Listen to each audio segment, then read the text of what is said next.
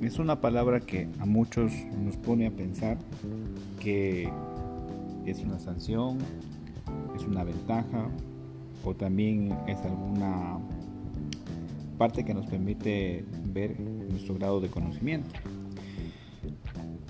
Para esas dudas e interrogantes es importante conocer algunas consideraciones a tomar en cuenta durante un proceso de evaluación.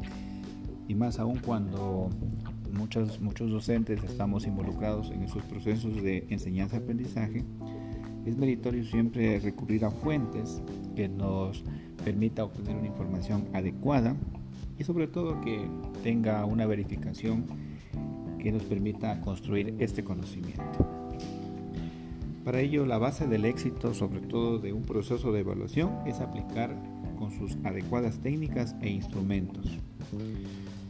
Esto va a permitir sobre todo no caer en la improvisación, que es la gran mayoría que a veces se comete por a veces hacer alguna evaluación eh, flash o veloz y esto como que nos trae un poquito también de desacreditación por parte de los estudiantes que a veces nos dicen, bueno, el profesor está improvisando una evaluación que no estaba planificada.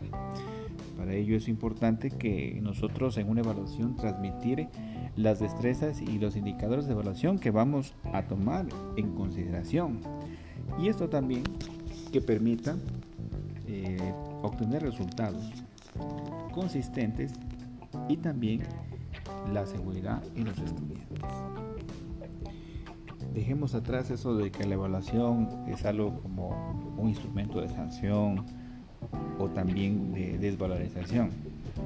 También démosle esa etiqueta de una evaluación acorde a un proceso de aprendizaje idóneo y que se eh, funciona también con eh, la retroalimentación y un refuerzo académico.